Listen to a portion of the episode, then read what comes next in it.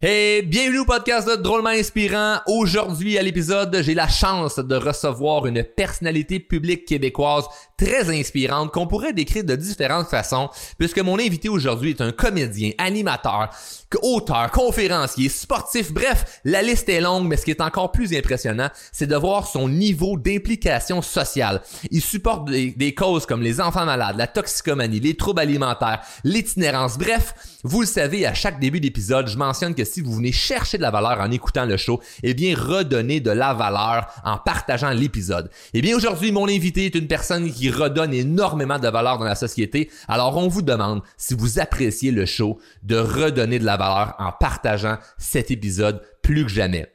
Sans plus tarder, évidemment, ce show va être drôle et inspirant, mais surtout touchant avec Jean-Marie Lapointe.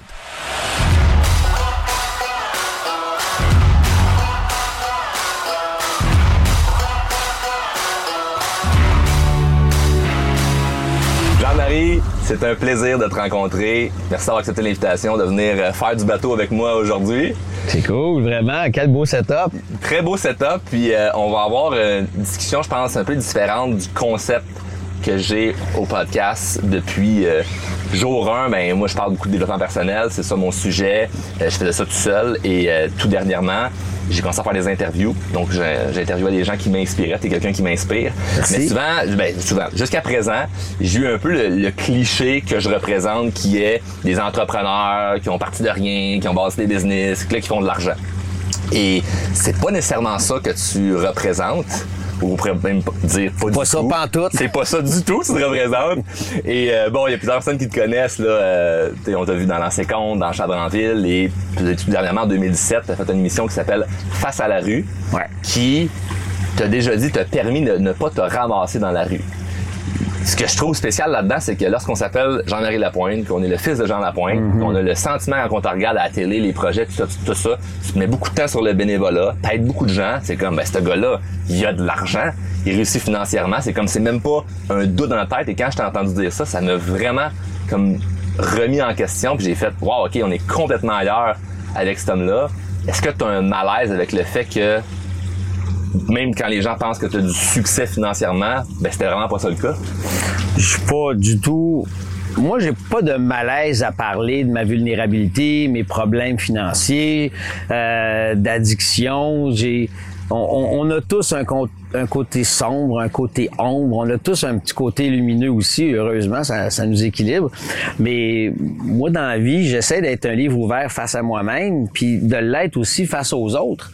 Puis il y a quelqu'un qui m'a dit, c'est T'as pas besoin d'être une personne en situation d'itinérance pour faire un show sur l'itinérance. T'as pas besoin d'être dans la pauvreté pour faire un show sur la pauvreté.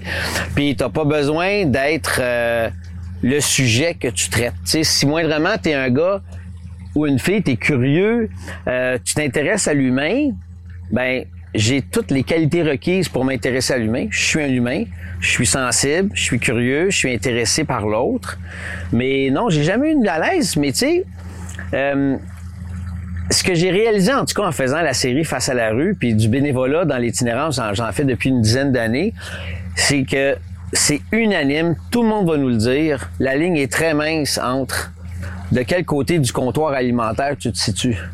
Je suis-tu du côté qui donne à manger ou je suis du côté celui qui reçoit à manger? La ligne est très, très mince. J'ai rencontré tellement de gens qui ont déjà eu une vie avant qui étaient dans le luxe, qui étaient dans l'abondance, qui étaient dans une certaine forme de, de richesse, sécurité financière, mais euh, deux, trois, quatre bad luck consécutives, euh, tu peux tu peux, tu peux, les fils se touchent, puis des fois, tu peux perdre le contrôle.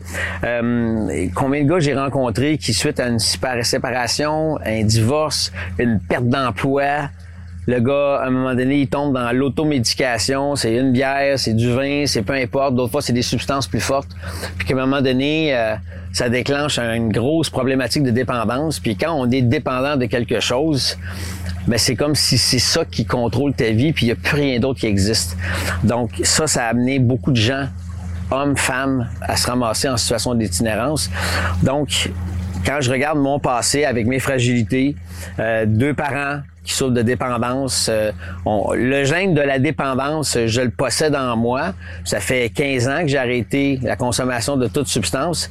Puis le fait d'avoir grandi dans la peur due à l'alcoolisme, à l'anxiété qui vient avec tout ça, c'est comme s'il y avait une petite voix qui en moi me disait hey, moi je ferai pas la même gaffe que mes parents. Ça c'est clair, je me disais ça, mais en même temps quand tu as le gène en dedans de toi puis tu commences à découvrir le plaisir de la consommation, t'aimes ça. Puis t'aimes ça, ça te donne un buzz, t'as du fun, mais là tu dis oh boy, c'est donc bien le fun cette affaire là, ben là tu recontinues, tu recontinues, sauf que j'avais toujours en moi ce refrain là qui me disait hey euh, Fais pas comme ton père, fais pas comme ta mère. Ma mère est décédée de ça à l'âge de 49 ans. Alors tu te dis, hey, euh, je suis pas à l'abri. Et visiblement, j'ai réalisé que je l'avais cette espèce de démon-là en dedans de moi qui, on dit souvent les gens euh, qui sautent d'une dépendance, ils ont deux vitesses. Ils ont le turbo puis ils ont le reculon. C'est des intenses. Le juste milieu, on, on l'a pas trouvé la guerre encore, là, tu sais. La vitesse, on l'a pas trouvé. Donc, c'est pour ça, moi, que j'ai pris la décision d'arrêter de consommer avant de tout perdre. Par contre, c'est pas parce que tu arrêtes de consommer que tu plus de problème. C'est pas parce que euh, tu prends soin de toi que automatiquement l'abondance arrive, la job arrive, les jobs, euh, tu sais, puis les, les, contrats. Non, c'est pas vrai. Les étapes et les transitions.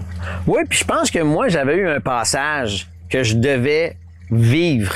Puis je le sais que les 10, 12, 15 ans dans lesquels j'ai mariné dans une insécurité financière, dans le doute, dans le coup je je suis devenu un has-been, qu'est-ce qui va se passer avec moi? Il y a eu beaucoup de choses qui se sont passées dans ma vie qui m'ont été aussi enseignés dans le bénévolat, que ce soit avec l'itinérance, que ce soit avec les personnes handicapées, que ce soit avec des, de l'accompagnement de fin de vie, que ce soit avec des gens en, thérapie pour des problèmes d'addiction, les troubles alimentaires, toutes des causes qui sont très enrichissantes pour moi, qui sont qui font partie de ma vie depuis plus de 20, 25, 30 ans. Alors, j'ai reçu énormément d'enseignements là-dedans. Et c'est drôle, ces enseignements-là, maintenant, je les partage dans mes projets. Et je suis persuadé que j'aurais jamais pu animer Face à la rue, Fin de mois, Victorieux à deux, tous ces projets-là, si j'avais pas été en contact avec tout ce milieu du bénévolat. Et ça, pour moi, c'est un peu comme si j'avais fait un post-doc. J'ai l'impression que j'ai quelques post-doc d'accumuler sur l'humain qui me permettent de, quand j'embarque dans un projet, ben il y a beaucoup euh, d'humanitude qui m'habite pour vraiment mener à terme ces projets-là. Puis les mener à terme, mais c'est surtout les habiter. Habiter tes projets, ça s'invente pas, sais. Un cuisinier qui est un maître euh, pizza depuis 30 ans, qui a fait de la pizza, il maîtrise sa pâte, il maîtrise la température de son four, il maîtrise comment faire une bonne pizza. Ben, c'est difficile de transférer cette, cette information-là en deux, trois semaines. Donc, moi, je pense que c'est l'ensemble de ma vie qui m'amène à animer un projet, une télé, faire des conférences avec euh, avec sensibilité, avec humilité, puis avec euh, de l'humanitude, je pense. Je pense que j'aime beaucoup ce terme-là. T'as amené le point que ben, de la dépendance, a la grande majorité des gens qui se ramassent dans la rue, ben il y a, y a il y a la dépendance qui est, qui est en jeu, peut-être qui était en cause ou que ça, ça se passe pendant. Et euh, quand tu as animé Face à la rue, il y a une personne au nom de Jonathan qui avait comme fumé son premier joint à l'âge de 6 ans, que ça avait été dit, et qui euh, avait rencontré son père. Puis finalement, sa, vie a commencé à mieux aller. Mais moi, ce qui me, ce qui m'a un peu troublé, c'est de voir un peu le build-up de, OK, là, ça, ça va mieux, mais il est encore dans la rue. Donc, Il ne consomme plus, mais il est encore dans la rue. Comment, on peut, comment on peut expliquer que quelqu'un se prend en main comme ça, mais il reste encore dans la rue? il y a sûrement plein de gens qui, comme moi, doivent avoir comme une certaine difficulté à comprendre le voyons donc, ça va bien tes affaires, là, t'as revu ton père, tu consommes plus, comme ça doit, ça bien aller, je comprends que c'est pas du jour au lendemain, mais comment ça se fait que quelqu'un, même s'il se prend en main, reste encore dans la rue? Faut se demander c'est quoi le gain? Quel est le gain à rester dans la rue? Ou à continuer de te tenir avec des gens de la rue? Euh, pour la même série, François, parce que là, tu parles de, Joker, son surnom c'est Joker, son nom, son vrai nom c'est Jonathan. Mais tu sais, François, là, il a été 13 ans dans la rue, 15 ans dans la rue. Puis la journée qu'il s'en est sorti, ben lui, ce que ça a pris, c'est une amputation d'une partie de sa avait un main. problème avec sa main. Exactement, parce qu'il a été retrouvé à moitié mort, gelé, euh, en dessous du pont Jacques-Cartier. Les ambulanciers sont venus le chercher, ils l'ont rentré à l'hôpital in extremis, il a failli, il a failli mourir, puis il s'en est sorti, mais avec des séquelles. Ça a pris ça comme événement pour qu'ils se disent Wow, attends une minute, là, je pense que j'ai fait mon bout dans la rue. Sauf que c'est pas parce que tu sors de la rue que la rue sort de toi. Et ça, je l'ai entendu souvent. Et pour te donner une idée, à son premier appartement, après avoir passé 10-15 ans dans la rue, François, ça lui a pris des mois avant de dormir dans son lit. Il dormait à terre. C'est bizarre, hein? Ça a l'air tellement illogique, mais il est tellement habitué de dormir dans des ruelles, par terre, dans des abris de fortune. Il, il était pas bien dans un lit. Il était carrément pas bien dans un lit. Physiquement ou psychologiquement? Ben, les deux. L'ensemble de l'œuvre, il était pas bien. Donc, pour lui, sa référence, C'est le, c'est le contraire de nous. Toi, au début, là, si tu te couches à terre, tu seras pas bien. Pas. Tu vas t'ennuyer de ton matelas. Mais on s'habitue à ça. Donc lui, là, il a dû se réhabituer à le confort d'un appartement, d'un appartement qui est tempéré, d'un appartement qui a du chauffage, d'un appartement qui a un lit, qui a un divan. Donc, il avait pas besoin de grand luxe, mais ça y a pris un certain temps. Donc, et encore là, aujourd'hui, ce même François, il aime distribuer de la bouffe dans la rue. Il va distribuer des sandwichs, il va aller rencontrer les gars et les Il filles est dans la rue. là. Non, il est plus dans la situation d'itinérance même. Mais il y a encore un pied dans le milieu de l'itinérance parce que c'est son univers. Il aime côtoyer les gens de la rue. C'est pas toujours facile parce que lui, il a arrêté de consommer, mais pas facile parce que la consommation, elle est omniprésente dans la rue, pour toutes sortes de raisons qui seraient un autre, un autre sujet, mais, ou une autre question, mais tu sais, c'est la même chose pour, pour Jonathan. Jonathan, ça fait combien d'années qu'il est dans la rue? Mais tu sais, il n'est pas nécessairement dans la rue à temps plein. À un moment donné, il va avoir un appartement, il va avoir une maison de chambre, il va avoir une ci, il va avoir une ça. À un moment donné, ben, la consommation revient, reprend le dessus, puis la consommation, ça coûte cher. T'as beau avoir un chèque d'aide sociale de 5, 6, 700 pièces par mois. Ça te garde là, en fait. Ben, c'est parce que le 700 pièces quand tu consommes, il est vite passé là. Parce que puis c'est important de le dire, moi j'ai réalisé une affaire à côtoyer toutes ces personnes-là. J'ai pas rencontré grand monde qui consommait pour faire le party là. Quand tu es rendu dans la rue, tu consommes pas pour faire le party. Cette consommation-là, c'est un médicament pour essayer d'alléger une souffrance, un mal de entendu dire vivre. ça, un- les gens s'auto Médicamentent. médicamentent avec soit de l'alcool ou des drogues. Ouais. Et je trouvais que c'était une façon différente de, de l'interpréter. Ou ce que c'est plus tu consommes parce que ben, t'es pas bon ou parce que t'es nul ou euh, Ben, il y a de ça un aussi. problème, c'est parce que t'as une souffrance puis tu veux te- tu veux trouver une façon d'enlever ça, donc tu t'auto-médicamentes, mais qui est nocif, on, on le sait tous, mais Ouais, puis on n'est pas dans le jugement, tu sais. L'important, c'est quand tu, tu rencontres des personnes en situation d'itinérance, c'est de les voir là où ils sont, pas là où ils devraient être selon tes critères à toi. C'est ça aussi, hein, qu'on a dû, toute l'équipe de Face à la rue et moi, de, de se déprogrammer parce que on a rencontré un ex-joueur de football professionnel, Rassan, on a rencontré des gens qui avaient eu des grosses jobs dans la finance, on a rencontré toutes sortes de monde. Mais oui, le gars ou la fille a le potentiel Ouais. de revenir dans la société comme on le voit, comme on le conçoit, avec une job, avec un salaire, avec un payeur de taxes, avec un appartement. Oui, oui, mais la personne, c'est peut-être pas ça que un, elle veut. Et est-ce qu'elle est capable de revenir là? puis pourquoi ça serait pas ça qu'elle voudrait la personne? Pourquoi? Ben, au même titre que moi, mes parents pouvaient très bien dire Jean-Marie, je te verrai à l'université faire des études comme, comme avocat. Ouais, mais si je le sens pas, ça m'intéresse pas. Puis peut-être qu'une fois que je vais être sur le banc d'école, puis je vais entendre le prof, puis je vais dire Hey, c'est bien intéressant le droit, ta barouette, OK. Mais tu sais, tu peux pas forcer une personne à faire une démarche. Tout à fait. Tu peux pas la forcer. Et je pense que c'est comme l'espèce d'adage qui dit ça sert à rien de tirer sur une fleur, elle poussera pas plus vite. La personne avance à son propre rythme. Puis c'est pas parce que la fille a déjà été à l'université, puis elle a déjà eu une job, que là elle s'est ramassée en situation dans, la rue, puis euh, elle, elle survit avec euh, des moyens du bord. Certaines femmes survivent avec leur corps. ils échangent leur corps pour avoir un toit, avoir une douche, avoir un lit, avoir une certaine sécurité. Euh, Il y a des femmes qui survivent dans la rue euh, en quêtant. Euh, il y a toutes sortes de façons de survivre dans la rue, là. Mais pourquoi la fille voudrait pas retourner à l'appartement? C'est qu'elle est peut-être pas prête. Est-ce que au fond d'elle-même, tu lui dis, aimerais-tu ça avoir un appartement? La fille, comme bien des gars qu'on a rencontrés, ils nous disent oui, mais il y en a qui se sentent pas capables. Parce que, Culpabilité. Non, parce de- que de leur milieu ou? ben, je pense que ben, ça c'est intéressant ce que tu dis là, Charles, parce que il y a on a rencontré beaucoup d'hommes dans la rue qui ont une souffrance silencieuse, il y a une honte. Ils sont pas bien avec eux. Alors, ils ont brisé des ponts avec des proches, avec des employeurs, avec la famille, par honte.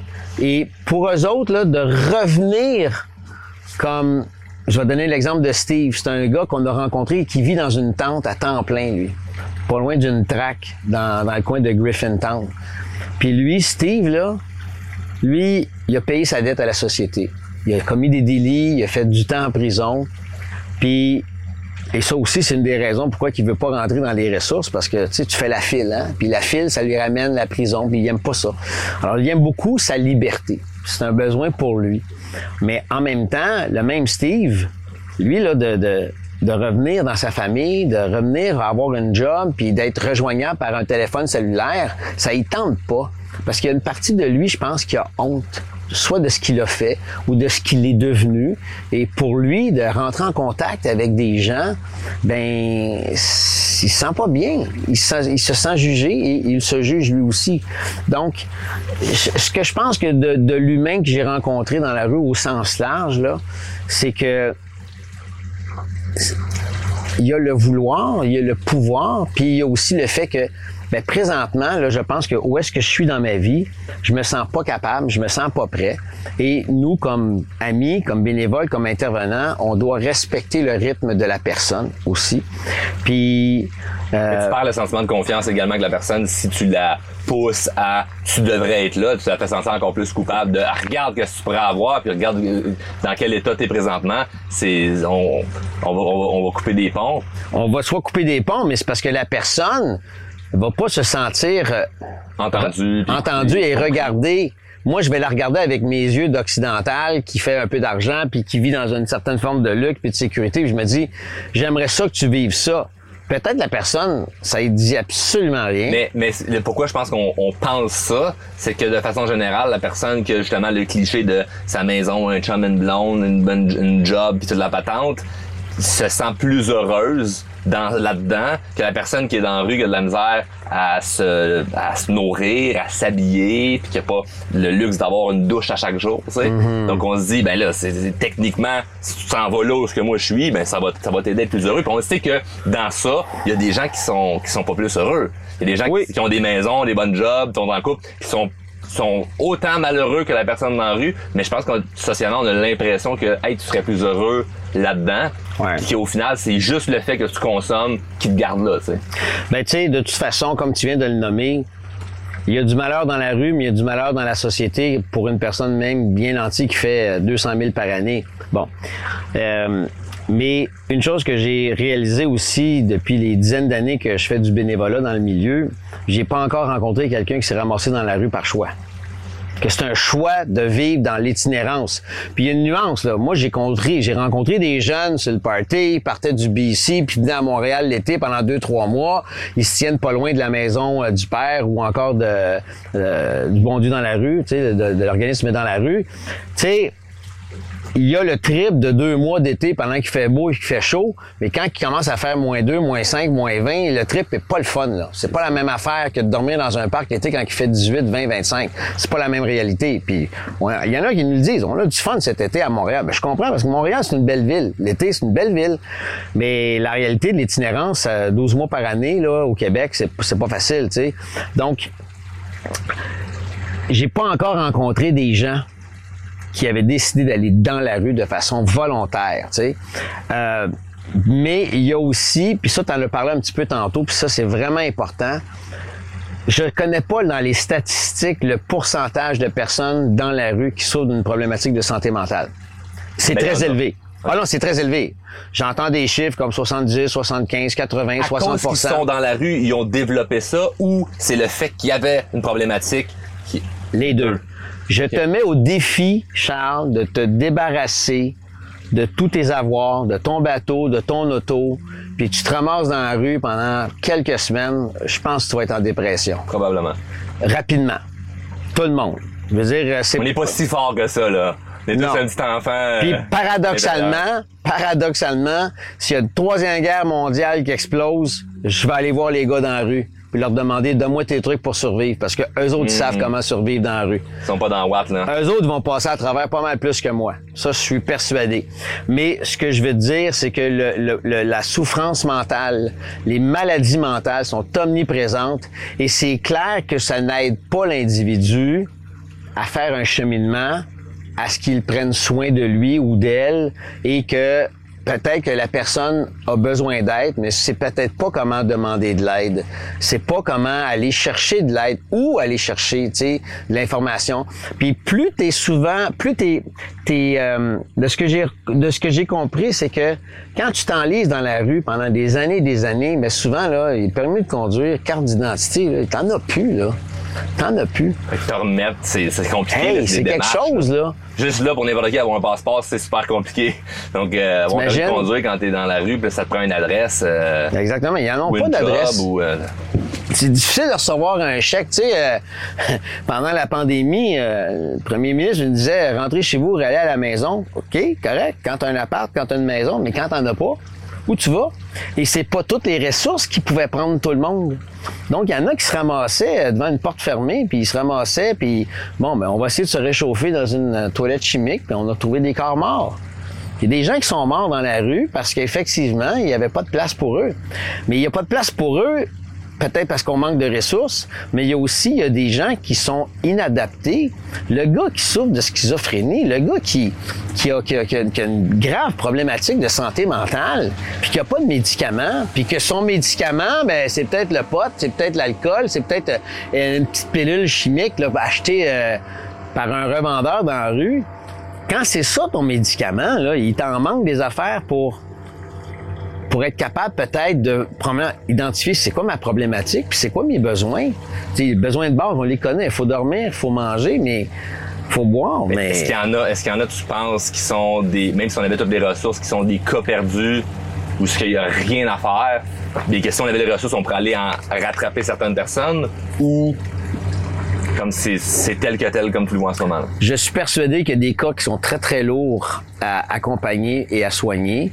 Est-ce qu'ils sont irrécupérables? J'aime pas dire qu'ils sont irrécupérables.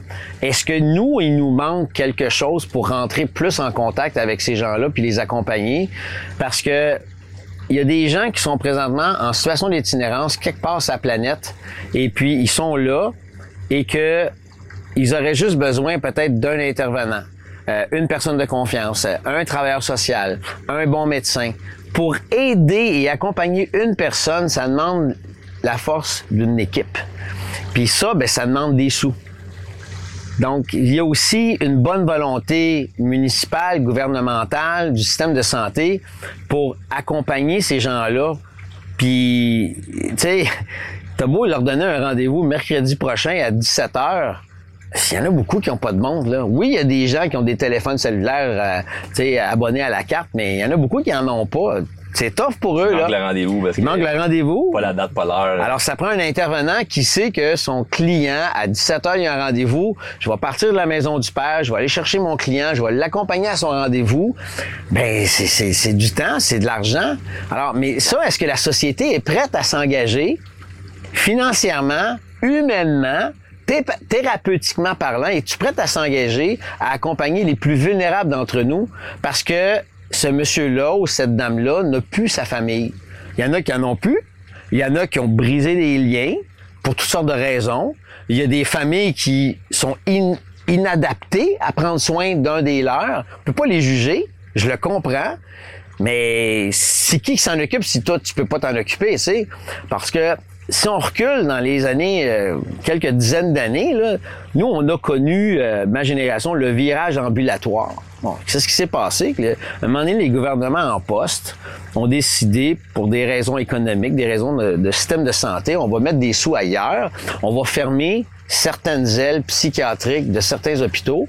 Puis ces patients qui sont là, du jour au lendemain, se sont ramassés soit dans la rue ou retournés dans leur famille. Donc, il y a des familles qui ont pu récupérer cette personne-là. Mais celles qui en n'avaient plus de famille, il y a vraiment des gens qui se sont ramassés dans la rue, carrément, là. Véritablement, il y a des gens qui se sont ramassés dans la rue parce que l'hôpital venait de fermer leur aile, leur chambre. Donc, euh, pas facile. Mais tu sais, c'est que le gouvernement, ils les a pas mis dans la rue volontairement. Eux autres, ils avaient mis en place, selon leur, leur façon de faire, ils se disaient, ben nous, ce qu'on va faire, c'est qu'on va les accompagner autrement. Si on coupe ce service-là, on va en donner autrement. Mais il y a eu une brisure, là. Il y a eu un lien qui L'objectif, s'est pas de mettre du monde dans la rue, mais c'est ça qui est arrivé C'est pareil. ça qui est arrivé pareil. Il y a eu un chaînon manquant, la chaîne a débarqué, puis il y a des gens qui se sont ramassés dans la rue.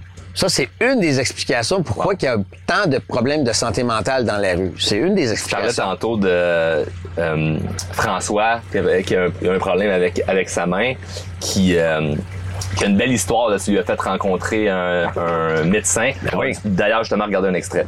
À la fin de la journée que j'ai passée avec François, j'ai été profondément touché par sa grande générosité à tendre la main alors qu'il en avait quasiment perdu une. J'ai eu le feeling que fallait que je le mette en contact avec un de mes meilleurs amis qui est un spécialiste de la main, Dr Jean-Paul Brutus, et qui a en plus la cause de l'itinérance à cœur.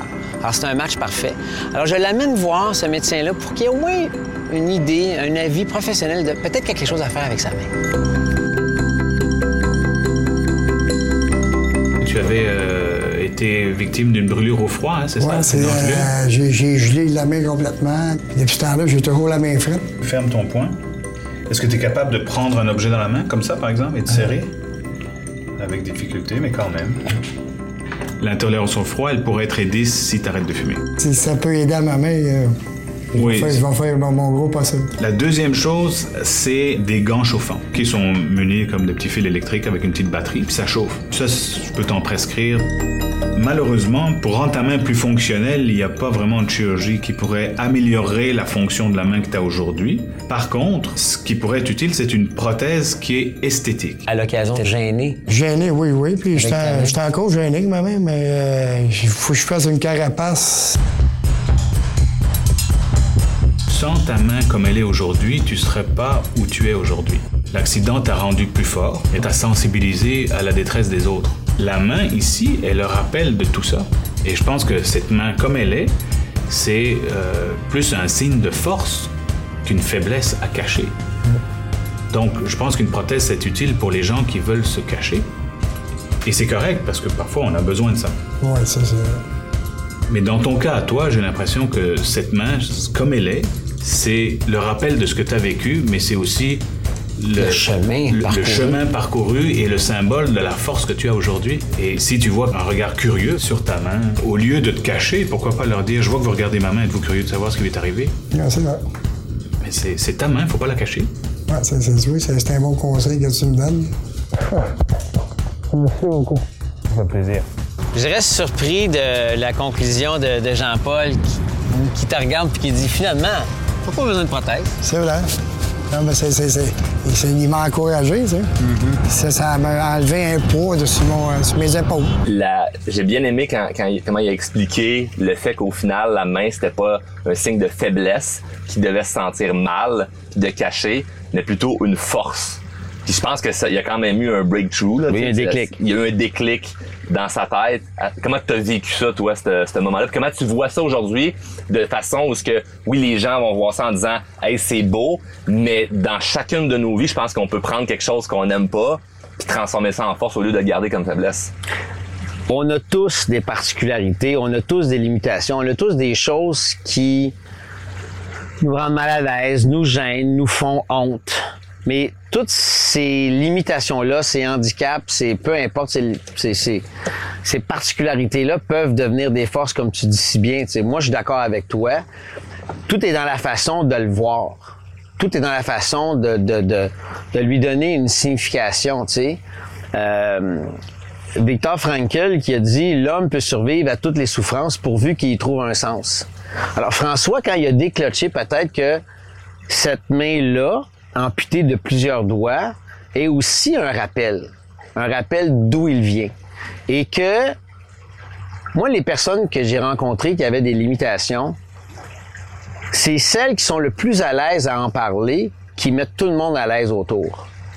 Tu sais, quand t'es euh, quand t'es gêné, puis que tu, tu, tu caches ta- ton handicap ou tu caches quoi que ce soit, et même à ça, je veux dire, ça peut être plus loin que ça. Mettons, si moi j'ai une peine d'amour, si moi je file pas, puis j'essaie de le cacher, mais si toi tu viens me voir puis tu me dis, hey, ça file pas, oh, c'est correct, ça va se replacer, c'est bon. Mais si mettons tu me dis, attends une minute Jean-Marie, je, je, je tiens à toi, puis on dirait que ça va pas. J'aimerais ça savoir qu'est-ce qui se passe? Peux-tu m'en parler? Mais là, tu me crées un lien de confiance, puis tu viens de m'ouvrir la porte à me dire, OK, lui, je peux être vulnérable avec, il me tapera pas dessus, puis même, il s'est intéressé à moi. Puis là, ben, l'exemple de François avec la main, avec Jean-Paul, le, le- le- le médecin, ben, tu sais, c'est sûr que beaucoup de gens regardent François avec ses doigts coupés. Puis probablement que François regarde ça et, ça peut évoquer en lui des très mauvais souvenirs, mais ça peut aussi évoquer un souvenir que hey, je suis un tough, moi, je suis un résilient. J'ai laissé une partie de ma main dans la rue, mais je suis encore là et qu'est-ce que ça me rappelle? Alors tu sais, même si il lui manque une paquet de doigts dans sa main, il est quand même capable de tendre la main. Et il le fait à tous les jours. Il le fait à tous les jours. Puissant, ça. Ouais, donc tu sais ce que Jean-Paul a saisi en François, c'est probablement toutes ces belles qualités humaines qui vont au-delà du handicap que la rue a laissé comme trace sur sa main, tu sais. Et ça, on a tous ça, en fait, une, une blessure, c'est pas obligé d'être physique. Là, l'image est forte parce que c'était physique, puis on voit comme qu'il manque des doigts. Mais comment tu vois ça chez quelqu'un qui n'est pas dans une situation d'itinérance, mais qui se plaint ou qui... euh, tu sais, quel- quel- quelqu'un qui ne se prend pas nécessairement en main, même s'il n'est pas dans une situation plus critique. Comment tu vois ça d'un point de vue psychologique où ce que la personne peut prendre quel- un événement négatif ou une situation négative de sa vie puis retourner ça comme étant finalement une force? C'est très difficile. Tu peux pas aider une personne qui veut pas s'aider. Ça, c'est sûr. Ça, c'est la base. C'est la base. C'est très épuisant de, de, de, de vouloir s'acharner à aider une personne qui se C'est sent... peut-être même pire.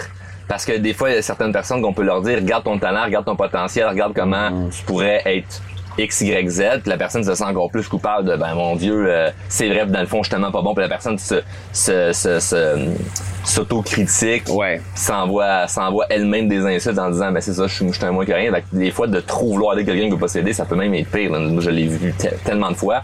Mais de l'autre côté, des fois, on a l'air quasiment, euh, sans, comme si on n'avait pas de sentiment ou qu'on ne voulait pas aider les autres, de ne pas aider quelqu'un dans une situation critique, mais qui veut pas s'aider elle-même. Ouais. Que toi, même si t'es quelqu'un qui a le cœur sur la main puis t'es impliqué dans tellement de causes puis c'est comme c'est clair tout le monde le sait que t'aimes aider les gens si tu vois quelqu'un qui ne veut pas s'aider t'aideras pas la personne Non, mais je peux créer quelque chose. Un lien de confiance. ok Puis je pense que ça, tous les êtres humains, on est capable de faire ça. Je veux dire, si toi, tu es dans une situation, puis t'es, t'es, t'es pogné dans ta tête, ça va pas, t'as eu une peine d'amour, l'argent rentre pas, t'as perdu ta job, puis je sens que tu te plains, puis je sens que tu souffres à l'intérieur de toi. Puis je dis, y a-tu quelque chose que tu veux que je fasse pour toi? Qu'est-ce que je pourrais faire pour t'aider? Puis peut-être que tu pourras pas me répondre à ce moment-là. Peut-être que tu es trop dans ta souffrance, tu es trop dans ta peine. Mais si au moins je te dis, garde, si tu as besoin d'aide, je suis là. Si tu veux qu'on aille à un rendez-vous, puis tu pas ta voiture, ça va me faire plaisir de t'accompagner. Fais-moi signe. Donc, je peux garder le lien avec toi tant et aussi longtemps que tu es dans une certaine forme de détresse, mais je peux pas te forcer à aller voir le médecin, tu sais. Je fait que tu te mets disponible pour l'autre en disant en fait t'ouvres une porte en étant comme s'il y a quoi que ce soit je suis là fait que la personne elle a l'option puis elle a un, un certain lien de confiance de, ok Jean-Marie est prête à m'aider mais si la personne ne t'appelle pas tu vas pas courir après faire des suivis Je peux pas, non, j'irai pas forcer, mais de temps en temps, un petit texto, hey, comment ça va? Tu te prends, tu demandes des nouvelles. Tu veux pas non plus le harceler puis le gosser, mais je pense que la En personne, douceur, en fait. ouais, en douceur, puis la personne va sentir qu'avec toi, elle se sent non jugée, elle se sent aimée, elle se sent elle-même. C'est-à-dire que peu importe ce qui va se passer, je peux qu'on, je peux, je peux te faire confiance, tu sais. Donc, c'est de créer ce lien-là, cette espèce de, de, de connexion d'âme qui est là, puis que la personne va le savoir en maudit, là. Elle va le savoir parce que Clair. assez qu'il y en a qui l'ont abandonné, qui l'ont rejeté, mais toi, tu fais partie des rares que, hey, je suis là. Il te dit, euh, t'es dans, dans le non-jugement, en fait, la personne ne se sent pas jugée. C'est quoi ton regard sur justement le jugement des autres? Parce que l- il y a plein de gens qui se freinent pour quoi que ce soit dans leur vie parce qu'ils ont peur justement d'être critiqués ou de se faire juger. C'est quoi ton regard sur le jugement? Le jugement des autres par rapport à moi, Ouais, par rapport à toi qui te ferais juger ou quelqu'un qui se freine dans sa vie d'avancer parce qu'il se sent jugé. Ben, je pense que le jugement indique beaucoup plus d'informations sur la personne qui juge que celui qui est jugé. Je veux dire, toi, je vais te donner un exemple. Mettons, euh, je viens de m'acheter un nouveau iPhone. Puis là, euh, je, patente dessus un peu, je m'amuse, puis je dis, hey, j'ai un nouveau iPhone. Puis là, tu me regardes, tu dis, ben voyons, pourquoi t'as, pourquoi t'as, mis 500 pièces, 1000 pièces, t'as mis ça, t'es bien épais. Ben non, mais je n'avais de besoin, puis en plus, il est le fun de prendre des belles photos, puis j'en ai besoin pour mon travail. Mais non, mais t'es bien innocent, t'aurais dû recycler ton ancien. Puis là, je t'entends me sermonner, puis là, je sens qu'il y a un gros jugement que, hey, t'es bien épais d'avoir mis 1000 pièces sur un appel, tu. La même scène avec mon grand chum Pat qui me dit Tabarouette, t'as le nouveau iPhone, t'es bien chanceux, man. Hey, tu vas faire des photos avec ça, avec c'est 40. Donc, tu vois-tu qu'il y a deux réactions différentes? La même affaire. Ou, une chose plus banale que, tu sais, euh, mettons, j'échappe mon, ma bouteille, je fais un dégât, puis là, ah, si je me sens mal, toi, tu me dis, Hey, c'est pas grave, ça, ça s'étoile, il n'y a pas de problème. Mais je connais d'autres gars que si je fais ça, hey, si t'es bien épais, tabarnak, puis là, la même situation, le même geste, deux réactions différentes. Donc, qu'est-ce qu'on doit regarder? Le geste ou les réactions? Donc, moi, si j'ai deux réactions différentes face à ce que je suis ou face à ce que je fais, ça me donne bien plus d'informations sur les deux individus. Le problème, c'est rare qu'on va faire ça, puis on va plutôt se regarder, ah oui, il a raison, moi, on dit que je suis bien épais. Là, là, on se tape sur la tête, tu sais. Ou encore le contraire, hey, c'est que je suis hot, le nouveau iPhone, il le trouve hot, tu sais. Là, là, je vais me trouver hot, je vais me taper l'ego, puis je vais me dire, je suis donc bien hot. Donc, honnêtement, Fait que l'un est pas meilleur que l'autre, en fait. dans quel sens? Ben, quand tu dis, si tu sens mal de te faire juger, Oui. tu, sens- tu prends la réaction de l'autre en étant négative. Oui. Mais si le- la personne, tellement son jugement, c'est quelque chose de positif, Oui. tu reprends encore plus en disant je suis bien meilleur de ce que je pensais être, parce que là, la réaction de l'autre amplifie mon, mon niveau de bonheur, parce que là, j'ai une reconnaissance, là, tu sais. Oui, mais ce que je peux te dire dans, dans, dans ça, c'est que finalement, dans, dans l'émotion que je vais vivre, peu importe l'émotion, la réaction de l'autre va m'en donner beaucoup plus d'informations sur lui ou sur elle que sur moi. Donc, c'est ça qui devient intéressant par rapport au jugement ou au non-jugement, pour revenir à ta question. Je suis. Donc, le jugement, d'après moi, c'est si moi je suis bien dans ma peau, si moi je suis zen, si moi je médite, ça va bien, puis quelqu'un me juge, je vais le regarder et dire Ah, OK, pourquoi qu'il me juge? Qu'est-ce qui se passe dans sa vie? Au lieu de me remettre en question, je vais plutôt le regarder et dire Qu'est-ce qui se passe dans sa vie pour qu'il y ait eu tel regard sur moi? Qu'est-ce qui l'habite en ce moment dans sa vie? Est-ce qu'il s'est chicané avec son conjoint, sa conjointe? Tu vas aller jusqu'à avoir de l'empathie Ben oui. pour la personne qui te juge. Ben, c'est ça qu'il faut faire. Ben non, mais c'est, moi je pense que c'est la seule issue. C'est excellent ce que tu dis, c'est excellent parce que nous, avec Drôlement Inspirant, on accompagne des milliers de personnes dans le développement personnel, puis le jugement des autres, c'est un point qui bloque, freine et blesse tellement de gens. c'est normal. Puis je me sentais des fois un peu tout seul de dire ça, de comme, ben, au final, le, le, le- mettre de l'empathie sur le fait que l'autre personne, c'est- elle qui est dans une mauvaise situation, mais généralement, quand on se sent jugé, on, a- on est soit en colère après l'autre ou, ou blessé ou les deux. Ouais. Donc, mais comment t'arrives à faire cette espèce de, de déclic-là? Est-ce que parce que t'es né comme ça? Non, non, non. Mais c'est comme, ça a été quoi le processus de aujourd'hui, si tu sens que, que tu te fais juger, tu as plus de l'empathie que de la peine? Plein de trucs. Ça fait des années que je lis sur le développement personnel. Ça fait des années que je médite. Ça fait des années que j'ai des êtres autour de moi qui sont vraiment spirituellement évolués. Donc, c'est sûr que quand tu tiens avec des gens qui sont j'allais dire doté d'une sagesse extraordinaire, ça va te contaminer parce que tu tiens avec eux autres, tu les observes, tu prends des notes.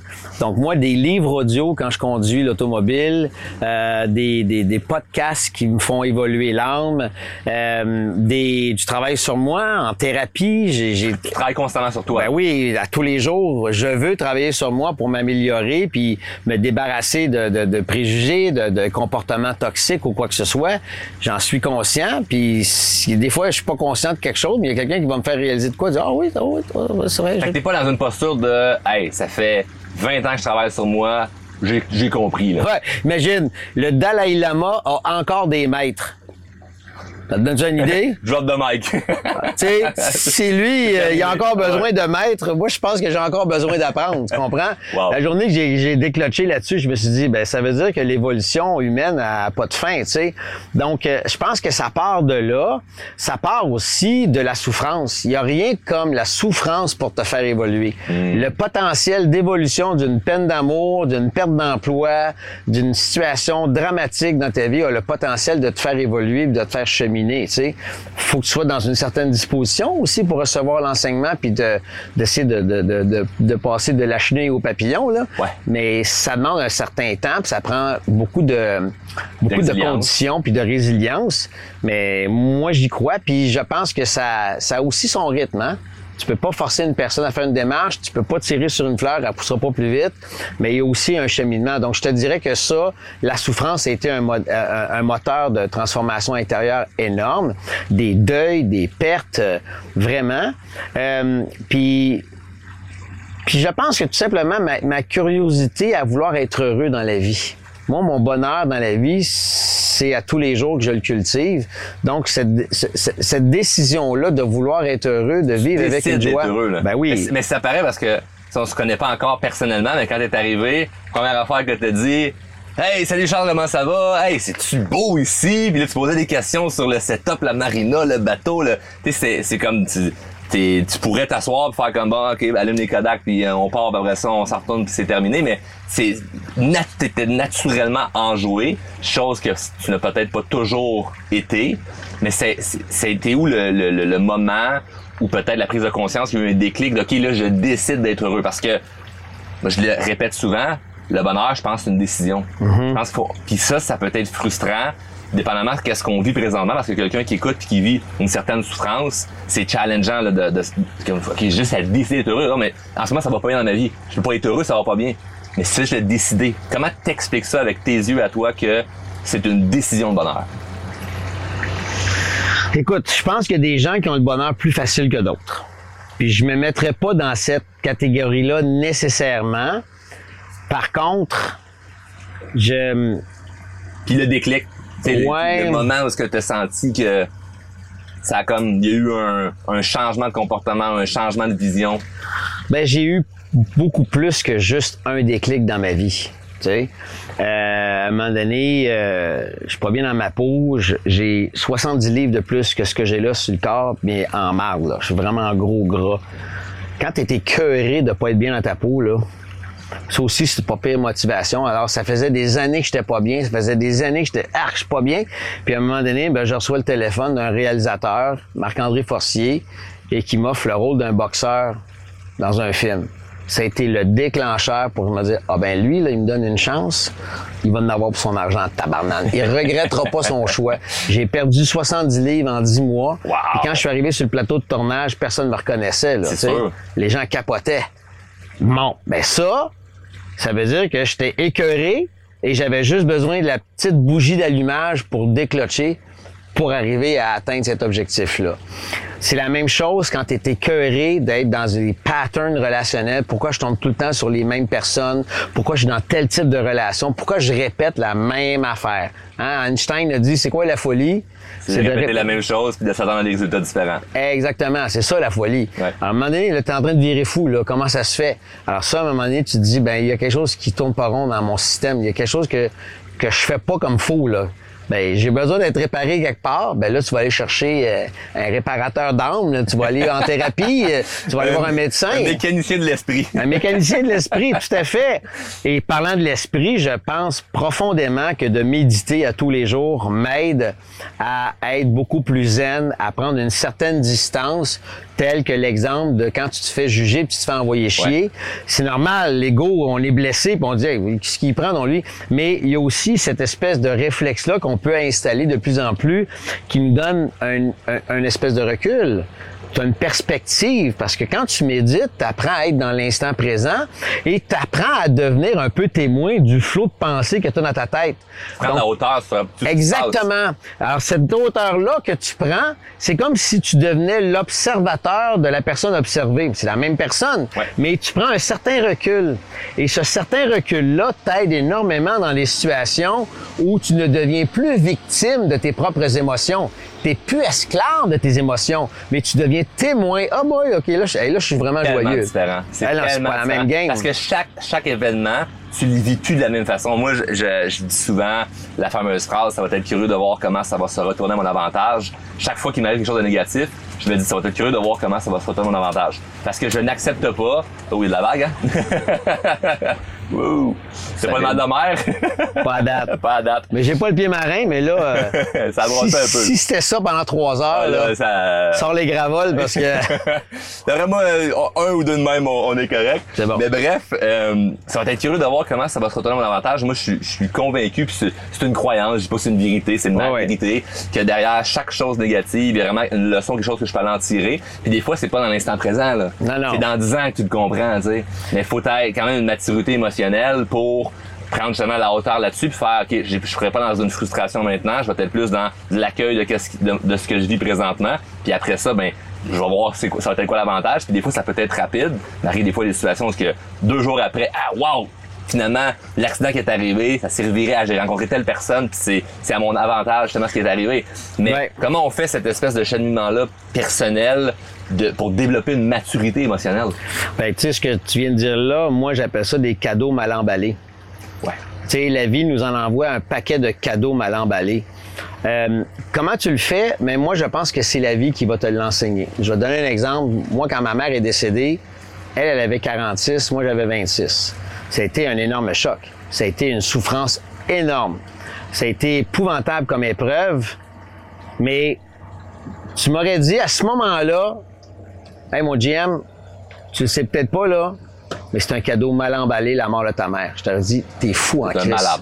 Ouais. C'est un malade, t'es un fou. Puis tu sais, on s'entend que c'est pas la première chose que tu dis au salon funéraire, hein? non non non C'est, c'est pas le temps, là. Mais avec le recul, tu te dis, il y a quelque chose de positif qui va retirer de ça. Ne serait-ce que de réaliser que combien de personnes sur la planète vivent au même moment un deuil épouvantable comme moi? Probablement des centaines de milliers au même moment, là, tu sais. Donc, déjà là, je prends conscience que je suis pas tout seul. Puis la preuve, c'est quand tu rencontres une personne, trois, quatre semaines après le décès de ta mère ou de ton père, puis là, tu arrives au restaurant, puis il y a quelqu'un qui dit Ah, je viens de perdre mon père, je suis tellement à l'envers. Oh, oh, une tu viens de perdre quelqu'un, toi aussi? Et là, Mais t'avais un ami qui avait perdu euh, Oui, sa mère Patrick. un peu avant. à- pas tellement longtemps. Quelques- t'avais quelqu'un avec qui tu quelques semaines. vous comprendre? Ben, exactement. Partager le, le, le, le, deuil d'un parent à quelqu'un qui a jamais vécu ça encore. Oui, il peut pas le comprendre. Pas comprendre. Il va le comprendre avec un peu sa tête, mais il va aussi le comprendre avec ses peurs. Hey boy, j'aimerais pas ça que ça m'arrive. Exact. Tandis que lui, il venait de vivre l'épreuve de perdre sa mère. Alors lui, il comprenait comment moi je me sentais. Alors moi, quand je venais lui parler, j'étais capable d'en parler et de me sentir compris. Compris avec le cœur, compris avec les larmes. On était capable de pleurer ensemble. Donc, c'est rassurant de savoir, c'est réconfortant de savoir qu'il y a des gens qui te comprennent dans ta détresse. Alors, au fur et à mesure que les semaines et les mois se sont écoulés après le décès de ma mère, il y a des questionnements qui commencent à pointer à l'horizon. Là, ben, probablement que tu réalises que, euh, écoute, la mort, ça arrive, hein? pas juste dans les films, pas juste chez les autres. Ça t'arrive, puis ça fait mal. Donc, tu prends conscience euh, que tu es peut-être le prochain. C'est qui? C'est-tu mes sœurs? C'est-tu mon père? Donc, tu prends conscience du précieux de la vie aussi. La- du précieux de la vie parce que tu viens de perdre quelqu'un de proche. de, de trouver la vie plus belle? Ah oui, ça c'est clair. Moi, c'est ce qui s'est passé. Est-ce que c'est ce qui se passe avec tout le monde? Pas nécessairement. Pas sur le coup. Mais avec ça, c'est là qu'une quête de sens s'est installée dans ma vie. Puis là, tu te dis, mon Dieu, la mort arrive, ça va arriver subitement. Euh, est-ce que je suis le prochain? Qui est le prochain? Où est-ce qu'on va quand on meurt? Est-ce qu'on va quelque part? Y a-t-il un paradis? Y a-t-il la réincarnation? Mille et une questions. J'ai pas trop de réponses, mais c'est une quête de sens. Alors, tu lis sur la spiritualité, tu lis sur le deuil, tu lis sur les soins palliatifs et s'installe en toi une curiosité. Wow! Eh oui, j'aimerais ça côtoyer ces gens-là parce que j'ai rarement rencontré des gens plus vivants que ceux qui travaillaient dans le milieu des soins palliatifs Ah ouais. puis en oncologie. J'ai vu puis, puis dans le milieu de la souffrance en général, dans le milieu de l'itinérance, dans le milieu de la pauvreté, dans le milieu de la maladie, dans le milieu de la souffrance humaine, ceux et celles qui y travaillent sont souvent des gens qui ont des âmes tellement bonnes, tellement bienveillantes et qui savent la valeur de la vie, de la santé, de l'abondance, qu'ils l'apprécient. Si on vécu la souffrance du contraire. Ben, ils voient, ils sont complètement submergés à tous les jours dans cet univers-là de, de souffrance. Alors moi, personnellement, je, je dirais pas le mot submergé, submergé, mais entouré de ce milieu-là. Alors moi, je te dirais que il y a rien comme d'accompagner une personne en fin de vie pour me rappeler doucement ou intensivement la valeur de la vie. Alors, tu sais, j'en vois, ça fait 20 ans, 25 ans que je fais du bénévolat dedans, que j'ai accompagné récemment des personnes. Et ça, je peux te dire que ça, c'est un drôle de reminder, un rappel comme, hey, la vie est précieuse, ça peut arriver vite, là, une fin de vie, la mort arrive rapidement. Alors, c'est un éveil. Moi, c'est pas quelque chose qui se transforme en angoisse, mais c'est plus quelque chose qui se transforme en urgence de vivre. Urgence d'aimer, urgence de prendre soin de moi, urgence de prendre soin des autres, urgence de triper, là, vivre de la vie. La vie, l'expérience de la vie, c'est une, euh, c'est un hommage au sens.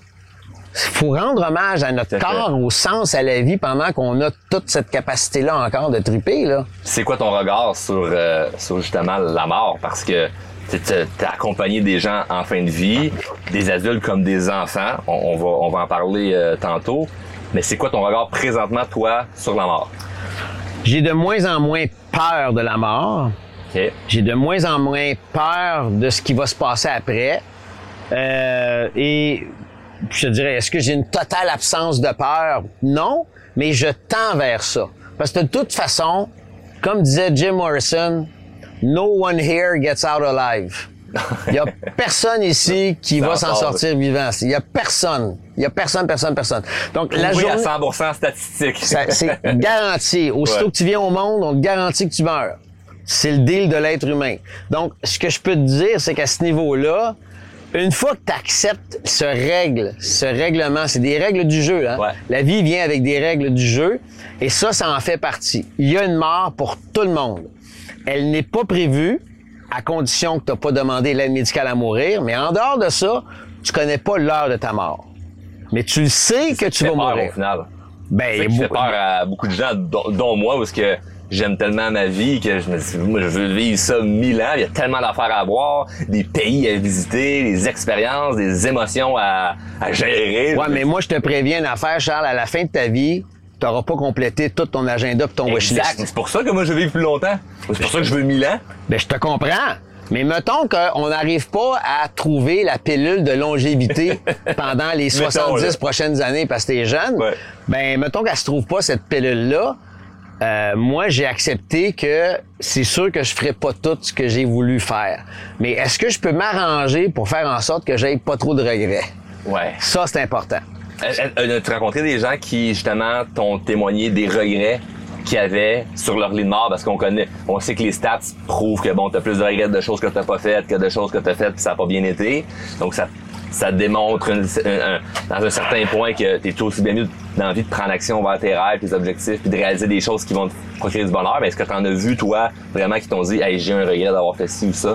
Ben, j'ai pas entendu ça de la bouche de Laurent, de Johanna, de Timothée Gabriel, qui sont des ados qui sont décédés ou des jeunes adultes qui sont décédés très jeunes.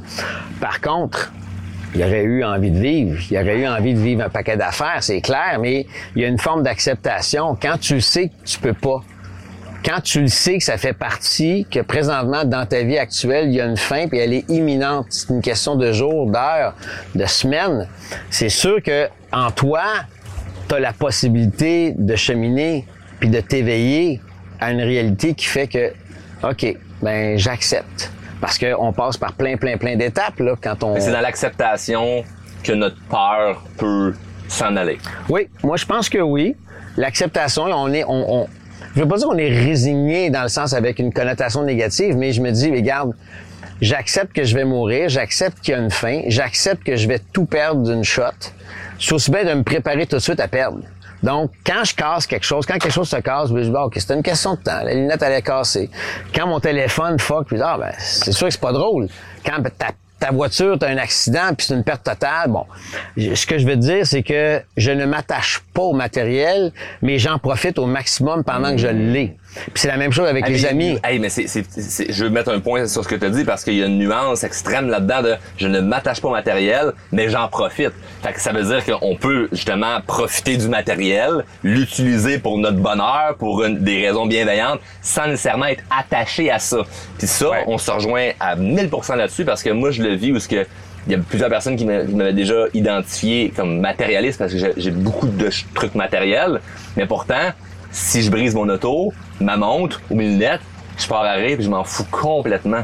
Parce que je suis détaché de ça, puis je trouve que en arrière de ça, dans le détachement de ces choses matérielles-là, il y a beaucoup de bonheur. Et là, toi, tu ramènes ça à carrément la mort ou ce que ben en, est- en, en te détachant du fait que ben un jour ça va c'est ta vie qui va briser et non du matériel en, ac- en acceptant ça ça fait en sorte que ben tu vis mieux avec C'est clair. C'est clair. C'est une acceptation. Puis plus on accepte, plus on accepte notre finitude, plus euh, s'installe en nous une urgence de vivre right now, maintenant. C'est important, là, tu sais. Oui, il y a une date de tombée, on la connaît pas, profitons-en. Donc, je m'attache pas au matériel, mais pendant que je l'ai, j'en profite. Comme tu l'as dit, tu sais, je, je, je vais le savourer, je vais m'amuser. Mais pour revenir à ta question de tantôt, j'ai pas rencontré, moi, j'en ai pas rencontré, mais je sais que ça existe. Il y a des gens qui ne meurent pas heureux. Il y a des gens qui ne meurent pas en paix. c'est la pire chose Ça, c'est la pire chose, effectivement. Moi, ce serait ma plus grande peur. C'est pas tant la peur de mourir que de mourir pas en paix. Ça, ça me fait peur. ouais Ça, c'est plus, pour moi, c'est beaucoup plus nocif pour mon âme de ne pas partir en paix. Parce qu'il y a des gens qui vont partir, il y en a plein de gens qui partent avec des choses non réglées, des choses non dites. Ça, c'est triste. C'est triste pour bien du monde.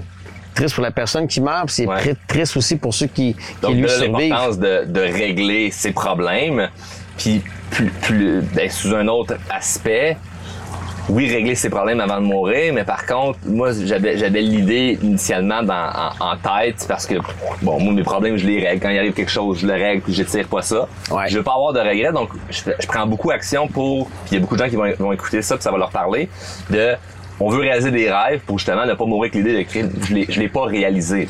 Ça. Sauf que là, on peut, on peut tomber dans une espèce d'excès de vouloir comme faire plein, plein, plein, plein de choses. Mais ça aussi, ça peut être nocif. Et là, toi, t'es dans une posture où ce que, bon, tu médites, t'es, on va dire, dans un, dans un état d'esprit peut-être de pleine conscience, où ce que tu, tu prends de la hauteur sur Le plein plus de choses, possible. Puis t'essaies d'être dans le moment présent. Ouais. Comment tu vois ça, l'idée de l'espèce de clash de je veux vivre, urgence de vivre, mais en même temps, faut pas que je m'étourdisse là-dedans à me fatiguer de faire trop de choses, puis au final être malheureux parce que si tu travailles trop, tu fais trop de choses, ben tu tombes fatigué, t'as plus d'énergie, plus d'énergie, plus heureux. Tu sais, euh, il y a une chanson qui était populaire, je pense, dans les années 60, qui disait, c'est André Sylvain qui disait, euh, on perd sa vie à la gagner. C'est triste, hein? Oui, c'est triste, on peut s'étourdir là-dedans. Puis Pauline Martin m'avait déjà dit, les objets qu'on possède finissent par nous posséder. Donc, quand tu en prends conscience, conscience, tu te dis, OK, c'est vrai que l'objet, par mon attachement à lui, c'est lui qui me possède. C'est pas moi qui te possède. là. C'est lui qui me possède parce que si je le perds, si je me le fais voler, là, je pars en crise, je pars en vrille dans ma tête, puis là, je suis en tabarnouche, puis là, là, je perds possession euh, de mon objet, mais je perds complètement le contrôle. Donc, c'est qui qui me contrôlait? C'est pas mal plus l'objet, oui. de par mon lien d'attachement. Donc, c'est ça qui est pareil, qui, qui est différent. Donc, puis, tu sais, pour faire du pouce sur ça, ben, oui, je veux réaliser des beaux projets, je veux faire le plus d'activités possibles qui me font vibrer, mais je veux pas m'étourdir, je veux pas perdre ma conscience de tout ça. Parce que, tu sais, quand je suis sur mon kayak, quand je suis en train de ramer, puis je suis dans l'instant présent, puis je sens la douleur dans mon corps, puis je sens la vitesse de mon bateau, je suis pleinement vivant. Je ne veux pas être ailleurs. Donc, je pense que l'antidote à cet étourdissement sans cesse d'une activité à l'autre, c'est la pleine conscience du moment présent. Quand on vit pleinement l'instant présent, puis qu'on le savoure, puis qu'on est totalement absorbé, on est dans cette espèce de flot présent, là, il y a quelque chose qui ralentit en nous. On n'est pas dans next, what's next, on est plus dans, hey, c'est hot ce qui se passe présentement. Alors, quand on est là-dedans dans notre vie, il y a quelque chose qui ralentit en nous. On n'est plus dans l'effervescence puis le turbo de faire le plus de choses possible, mais de faire les choses le plus possible de façon présente et consciente. Moi, je pense que ça, c'est l'antidote à la vitesse. Et comment on arrive à être dans cette espèce de moment présent-là? Parce que, je dire, tout le monde, tout le monde qui écoute présentement va se dire, ah, c'est d'une évidence. Faut être dans le moment présent. On l'a entendu. C'est vrai. Mais comment t'arrives à faire ça, tu sais, de façon comme mécanique? C'est comme, c'est c'est quoi ton, ton, ton, ton process pour arriver là-dedans? C'est-tu de faire quelque chose qui nous passionne, de faire quelque chose qu'on aime? C'est c'est quoi la technique? Instinctivement, les gens qui sont passionnés par l'horticulture, par exemple, ils tripent. Ils sont à genoux dans le potager. Ils sont en train de préparer les pousses, les semences. Ils vont sarcler le terrain. Ils regardent pas l'heure. Généralement, quand tu regardes pas ton heure, ça veut dire que tu fais ce que t'aimes, puis Ouais. t'aimes ce que tu fais, et tu as la récompense de l'instant présent par la qualité de tout ce que tu vis. Donc, moi, je pense que ça, de trouver des passions, ça, c'est sûr que ça aide à être beaucoup plus dans l'instant présent.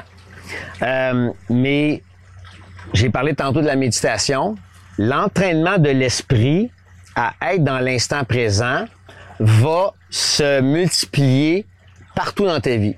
Plus tu médites, plus tu calmes ton esprit, plus tu ralentis le flot de tes pensées, plus tu vas être présent dans l'activité d'être assis sur un coussin puis de méditer puis de respirer par le nez, plus tu vas être capable d'être présent dans le reste de ta vie. Parce qu'on médite pas pour être des bons méditants. On médite, c'est pas l'objectif, on médite dans le but d'entraîner son esprit à être beaucoup plus en pleine conscience dans tout ce qu'on est, dans tout ce qu'on vit, dans tout ce qu'on ressent, dans tout ce qu'on voit, dans tout ce qu'on est, dans, tout ce qu'on fait. Moi, la méditation, c'est ça. Donc, c'est ce qui me permet d'être présent avec toi là. C'est ce qui me permet d'être présent avant d'arriver ici. C'est ce qui me permet d'être présent tantôt quand je rembarque dans mon auto pour aller vers où je dois aller. Je vais être présent là. Et quand je vais être arrivé à mon autre destination, je vais être présent là et je vais l'apprécier. C'est quand je suis désynchron- désynchronisé que je suis pas bien. C'est quand je suis ici avec toi d'accord, mais que euh, c'est long, encore, j'ai hâte d'arriver à la maison, puis là j'ai envie, puis là tu comprends, là, là je suis plus là, là. Je suis plus dans l'appréciation. Tandis que là, là, hey, il fait beau, on est bien, on jase, on se fait du bien, on échange, on espère qu'il y a quelqu'un quelque part qui va recevoir ça puis que ça va l'aider. Tu sais, C'est simple au final, tu ramènes ça tellement simple. ben, on essaie, en tout cas, c'est ce que j'essaie de simplifier Ouais. dans ma vie. Puis généralement, pour simplifier, faut calmer notre, notre petit singe ici. Là. Moi, c'est c'est euh, c'est vraiment ça qui m'aide dans ma vie. Puis c'est des trucs de base. Les gens ils disent quand on leur demande c'est quoi le truc, je dis méditer. Si simple que ça, oui. C'est vraiment simple. C'est beaucoup plus simple qu'on le pense. Entraîner son On esprit à se la vie au final. On se complique. c'est- plus simple qu'on pense. Puis parce que c'est simple, on a l'impression que non, puisque les problèmes sont compliqués, la solution doit être compliquée. Quand dans le fond, peut-être la solution est juste simple. C'est ton ego qui disait non, non, non, c'est trop simple, ça, ça doit être autre chose, mon problème. Fait qu'amène-moi des médicaments, amène-moi de l'alcool, amène-moi amène-moi autre chose, là, tu sais. Ouais, puis tu sais, c'est drôle, tu parles de médicaments, même moi de l'alcool. Tu sais, quand on parlait tantôt au début de la conversation que pour beaucoup de personnes dans la rue, de prendre de l'alcool, de fumer un joint, de prendre une pilule, c'est pas faire le party, c'est un médicament pour eux autres parce qu'ils ont une vie de marde. Ils sont pas bien, ils sont eux, ils sont pas heureux, ils sont ils souffrent, ils souffrent, ils souffrent. Alors, tu sais, quelle est la différence entre le gars et la fille dans la rue qui se gèle parce qu'il aime pas sa vie puis qui souffre, puis qui se fait rejeter? Constamment du matin au soir, il se fait cracher dessus, qui se fait rejeter, qui se fait juger. Euh, je peux-tu te dire que je le comprends de vouloir se geler le soir puis de mettre la switch à off à un moment donné, puis de peut-être même de se suicider. Je peux comprendre son mal de vivre. Il ne fait que ça. déjà dit ça, comme quelqu'un qui se suicide, c'est pas parce qu'il veut plus vivre, c'est qu'il veut enlever son mal. Il va arrêter de quand souffrir. Quand je t'ai entendu dire ça, j'ai fait, wow, c'est une façon complètement différente de le voir. C'est pas que tu veux plus vivre, c'est que tu veux enlever ton mal. Ben, ils veulent arrêter de souffrir, puis c'est la méthode la plus ultime, où ils ont carrément perdu tout espoir d'un jour d'être heureux puis de bien vivre. Je veux dire, c'est se peut que tu sois dans le désespoir total. Ça se peut. Mais, tu sais, c'est un autre sujet, là. Ça va être un autre podcast. Ouais, parce qu'on exact, embarque d'accord, on va dedans. Mais on parlait tantôt de. Mais juste pour finir l'histoire oui. de le. Moi, je peux te dire que je comprends le gars dans la rue de se geler parce qu'il y a une vie de marde, il y a une semaine de marde. Mais moi, je connais des gens qui, justement, ont une semaine de marde puis qu'ils arrivent le vendredi soir, s'ouvrent une bouteille de vin. La première gorgée, c'est pas nécessairement pour déguster le bon vin, c'est premier verre, là. Amène-moi, là, parce que j'ai une petite journée de marde. C'est quoi la différence? Il y en a pas. C'est quoi la différence entre le gars une qui. maison, puis t'as un lit, puis, Puis t'as un, ouais, t'as un environnement un peu plus euh, luxueux. qui paraît bien, puis on, on, on, on simplifie tellement, pas on simplifie, mais on, j'ai pas le terme là, mais on rend ça comme euh, comme normal. C'est comme Banalise, On peut-être? banalise, merci. C'est on banalise ça, fait que c'est comme ben oui, le monde le vendredi soir il s'ouvre un petit vino puis c'est normal. Ah, Il y en a que c'est correct, ils prennent un verre puis ça s'arrête là puis ils dégustent. Mais combien que c'est pas ça là? C'est amène-moi la bouteille parce que j'ai Ah ouais. souffert toute la semaine, toute la journée, puis là il était temps que ça, mon mal arrête. Beaucoup de gens sont dans C'est des plate qu'on banalise ça. Ben, on devrait pas. Puis, tu sais, c'est pas parce qu'on légalise de quoi qu'on devrait le banaliser. Hein? Ouais, légalise avec banalise. Hein? Les, légana- légalise l'alcool, légalise le pot, légalise tout ça. Puis, tu sais, je suis pas rien, j'ai j'ai rien contre ça, là, c'est pas ça. Mais, tu sais, c'est pas parce que quelque chose est légalisé qui est banalisé, là. Faut faire attention, là. Puis, c'est justement, c'est de poser la question quand t'arrives puis que t'as vraiment besoin de consommer. Puis je parle pas d'une personne là, qui est dans la détresse puis qui est dans la rue puis entre la vie et la mort. Non, je te parle d'une personne job, vie normale, tranquille. Mais il y a des gens qui sont profondément malheureux dans leur vie, puis qui ont besoin de consommer, qui ont besoin de se geler, qui ont besoin de consommer euh, de- du sexe, du travail, du matériel, des robes, des souliers, de la bouffe, la dope. de la- Pourquoi tu as La besoin? dépendance, c'est pas juste une bouteille ou un joint. La dépendance, c'est très, très large. C'est très, très Des fois, ils large. vont transférer de, de dépendance. Ah, J'ai Aussi. arrêté de boire, ouais, mais je commence à gambler. J'ai arrêté de gambler, mais je joue aux jeux vidéo intensément. C'est comme la dépendance, ça peut... Là, là c'est rendu le porno. Après ça, ça revient à l'alcool. Ça, peut aller dans... it, là. là, effectivement. Donc, tu sais, euh, on peut se rendre compte que tout autour de nous, il y a beaucoup de gens qui souffrent. Il y a beaucoup de gens qui souffrent. Puis, qu'est-ce qu'on fait avec ça? Qu'est-ce qu'on fait quand on est entouré de gens qui souffrent? Est-ce qu'on fait comme si rien n'était? Est-ce qu'on s'intéresse à eux? Est-ce qu'on leur demande? Y a-t-il quelque chose que- qui va pas? Veux-tu qu'on en parle? Ça demande une bonne disposition, là. Faut être généreux de son temps. Faut être attentif. Faut être à l'écoute. Ça demande une disposition. C'est pas facile d'être toujours dans cette disposition-là, là. C'est clair. Et toi, tu es dans cette disposition-là. Ben, j'essaye le plus possible. Et tantôt, on parlait de, de la mort, qui est pas le sujet le plus, euh, le plus joyeux, mais que, qui ramène à des histoires qui vont pouvoir nous faire sourire. Moi, il y a une histoire qui m'a vraiment inspiré, touché, qui m'a ému. C'est l'histoire de Laurent, que tu as accompagné jusqu'à son dernier souffle. Mm-hmm. Pourrais-tu nous partager cette histoire-là? J'espère que t'as des Kleenex parce que c'est difficile pour moi de parler de Laurent sans être émotif, d'autant plus que je viens de vivre l'accompagnement de son père. Puis d'ailleurs, demain, je m'en vais aux funérailles de Sylvain, le père de, de Laurent Pilon. Euh, je, je vais te poser juste une question avant que je m'ouvre davantage, mais toi, tu l'as vu où, cette histoire-là, puis ça t'a touché pourquoi? Ben, je l'ai vu, d'en a parlé à, à TEDx, euh, en conférence, vidéo sur Internet. OK. ça l'a ressorti à, à- à plusieurs endroits. Ça m'a touché le, le, le- comment comment t'amènes ça le décès de ta mère à ce que lui t'a amené. Euh, l'ensemble l'ensemble de l'histoire est, est hyper touchante. Le fait que t'aurais pas été obligé d'être là. Non. On t'a demandé d'être là parce que en fait lui te l'avait demandé. Les parents t'ont dit là c'est le temps d'être là. T'as surmonté une peur à travers Ouais. ça. C'est pas juste l'idée que t'as accompagné quelqu'un jusqu'à son dernier souffle, c'est tout l'histoire complète de t'avais peur de faire ça parce que t'avais vécu une mauvaise expérience avec ta mère. Ouais. Donc tout l'ensemble de ça, moi c'est ça qui me qui me qui m'a touché là. Ben, merci. Je vois que tu l'as. tu- non seulement tu as été touché, mais tu t'en souviens. Puis tu, je pense que tu résumes très, très bien l'histoire, que elle serait trop longue à raconter. Donc, je pense qu'on peut référer les gens justement à- au TEDx. Ouais. Je pense que ça donne un beau résumé que j'avais partagé sur YouTube. Puis même dans un des livres que j'ai écrit, je raconte l'histoire de Laurent. C'est euh, dans Je ne t'oublierai pas. Je parle beaucoup du bénévolat que je fais en soins palliatifs, puis j'essaie de rendre hommage à, à Laurent et à sa famille. Mais tu sais, j'étais loin de me douter que quelques années plus tard, euh, je vivrais quelque chose de à la fois totalement différent et tellement similaire avec Sylvain, son papa, tu sais, parce que c'était une expérience euh, extrêmement bouleversante. Je venais visiter Sylvain, euh, j'étais en contact avec Nicole, sa maman. Puis euh, Sylvain était vraiment dans les derniers milles de sa vie. Tous les traitements n'avaient pas fonctionné. Puis à un moment donné, ben, eux autres, ils disaient, ça suffit là, les traitements, regarde, je vais vivre le fin, la fin de ma vie, mais du mieux possible, le plus en paix possible. Puis parfait. Alors moi, je, planifie dans mon horaire d'aller les visiter. Ils vivent à, à la campagne. Puis euh, finalement, la journée où je suis allé visiter euh, Sylvain, euh, ses enfants sont là, Geneviève, Jean-Louis, Nicole, les frères de Sylvain. Ben, ils ont devancé l'aide médicale à mourir pendant que je suis là. C'était pas prévu, ça? Donc, j'avais jamais vécu l'aide médicale à mourir de toute ma vie. Je l'ai vu devant moi et ça- m'a profondément touché. C'est à la fois tellement paisible, lumineux et doux et profondément bouleversant et, et- et émouvant. Tu sais, la personne, là, là, elle est là, puis elle, elle a donné son feu vert pour dire que ça suffit et d'être euh, d'être invité à ce rituel-là par la famille. Wow!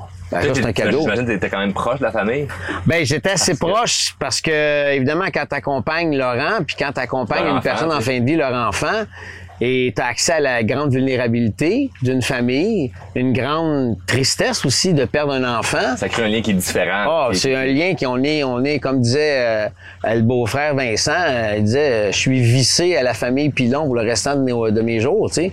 On est vissés ensemble, on est connectés ensemble, tu sais. Puis, puis tu vois, depuis le décès de, de Laurent, depuis de, Laurent, je pense, à mon souvenir, il est mort en 2006, ben depuis le mois de novembre 2006, à chaque année, on se réunit, toute la famille, le jour du décès de Laurent, on se réunit au restaurant Pacini dans l'est de la ville pour commémorer Laurent. Et ça aussi, ça aide au deuil Wow. de créer un rituel. encore, là. ah oui. Oui, Wow. on l'a jamais arrêté, on n'a jamais sauté une année. On l'a jamais fait, on n'a jamais sauté une année. Alors, tu sais, ce genre de rituel-là, je trouve important de les installer dans nos vies parce que ça donne un sens à la personne qui est décédée, ça donne un sens à sa vie. On célèbre la vie d'une personne.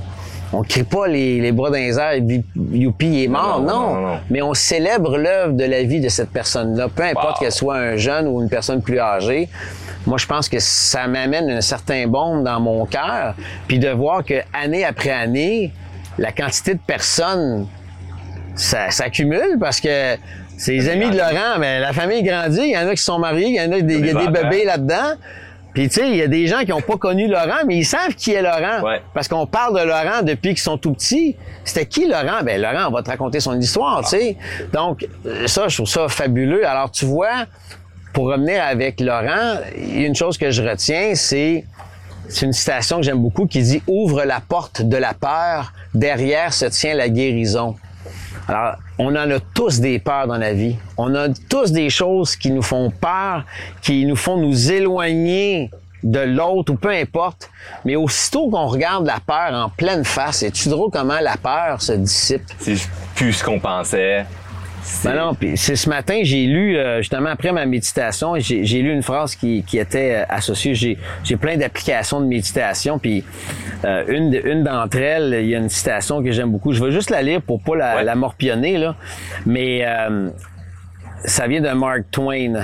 Ouais, qui, en a écrit beaucoup. Quelques-unes, oui. ouais. Mark Twain a dit Ma vie a été une succession de terribles catastrophes dont la plupart ne sont jamais arrivées. C'est fou, hein? C'est vrai. On se fait des scénarios de plein de choses qui vont arriver, puis finalement, ça ça n'arrive pas. Et ça m'amène, comme dernière question, comment c'est arrivé le, le- le- le- la chanson que les Cowboys fringants ont fait pour, euh, pour Laurent, La tête haute, qui est une chanson émouvante. Que, que là, moi, j'ai- en fait, j'a- j'adorais la chanson, mais je connaissais pas, en fait, le lien avec Laurent jusqu'à temps que je t'entende en parler. Puis là, j'ai fait, OK, wow, c'est ça le lien, parce que j'écoute les, les Cowboys fringants, je connaissais la chanson, mais, puis je, mais je savais pas le lien. Quand j'ai su le lien, ça m'a vraiment, vraiment, vraiment touché. Ben écoute, je pourrais pas te dire à quel moment précis la chanson a été inspirée. Par qui? Ben par Laurent, ça c'est clair. Mais dans ce groupe-là, qui a décidé, regarde, moi je veux écrire une chanson sur Laurent. Mais Laurent, c'était un fan du groupe. Il connaissait les Cowboys. Il avait déjà monté sur scène avec les Cowboys. Donc, tu sais, il y avait un lien, il y avait un attachement. Wow. Donc, pour Laurent, la chanson, euh, l'œuvre, mais je peux même pas te dire, puis c'est une question que je vais poser justement demain à la famille, mais est-ce que la chanson a été écrite du vivant de Laurent ou après? Ça, je sais pas. Ben, c'est la question que j'allais te poser. Je sais pas, c'est une belle question.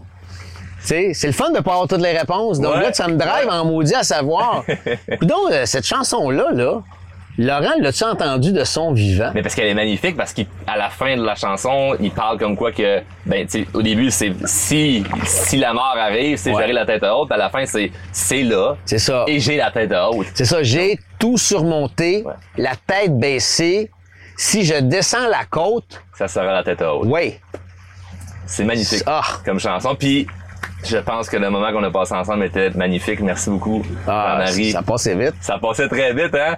Je suis certain qu'on va recevoir plein de demandes de gens qui vont dire Hey, ça prend un deuxième épisode, j'en ai pas eu assez. On pourra euh, refaire ça. euh, Ben, cet hiver, on passe en skidoo. Ouais, hey, qu'est-ce que tu parles? On s'entendra pas. Mais ce qui est le fun, c'est qu'on va terminer en mettant justement la chanson La tête hors des cowboys fringants, Ah ouais. qui est très inspirante. Merci Jean-Marie. Ben, merci à toi, puis à toi, Laurent.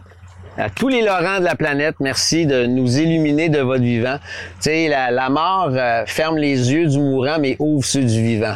Ça, là, c'est exactement ça. L'enseignement de la mort, l'enseignement de l'accompagnement des Laurent, des Timothée, des Johanna et compagnie, pour moi, c'est ça, et maintenant de Sylvain, c'est ça. La mort ferme les yeux du mourant, mais ouvre ceux du vivant. On se rappelle de ça. Merci Jean-Marie. Ça fait plaisir, Charles.